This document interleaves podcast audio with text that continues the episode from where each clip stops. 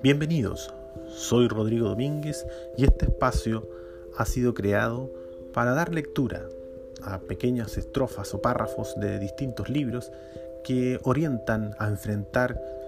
pérdidas, algunos problemas de orden emocional, algunas rupturas amorosas, alguna pérdida familiar, todo aquello que nos descoloca y nos saca de esta zona de confort y nos fuerza a encontrarnos con uno mismo y enfrentar desafíos como eh, la búsqueda del qué hacer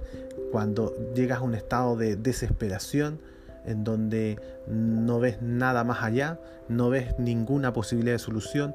no ves que las cosas se pueden arreglar, ves todo lento, estancado, en fin. ¿Cómo salir de ahí? De eso se trata esto.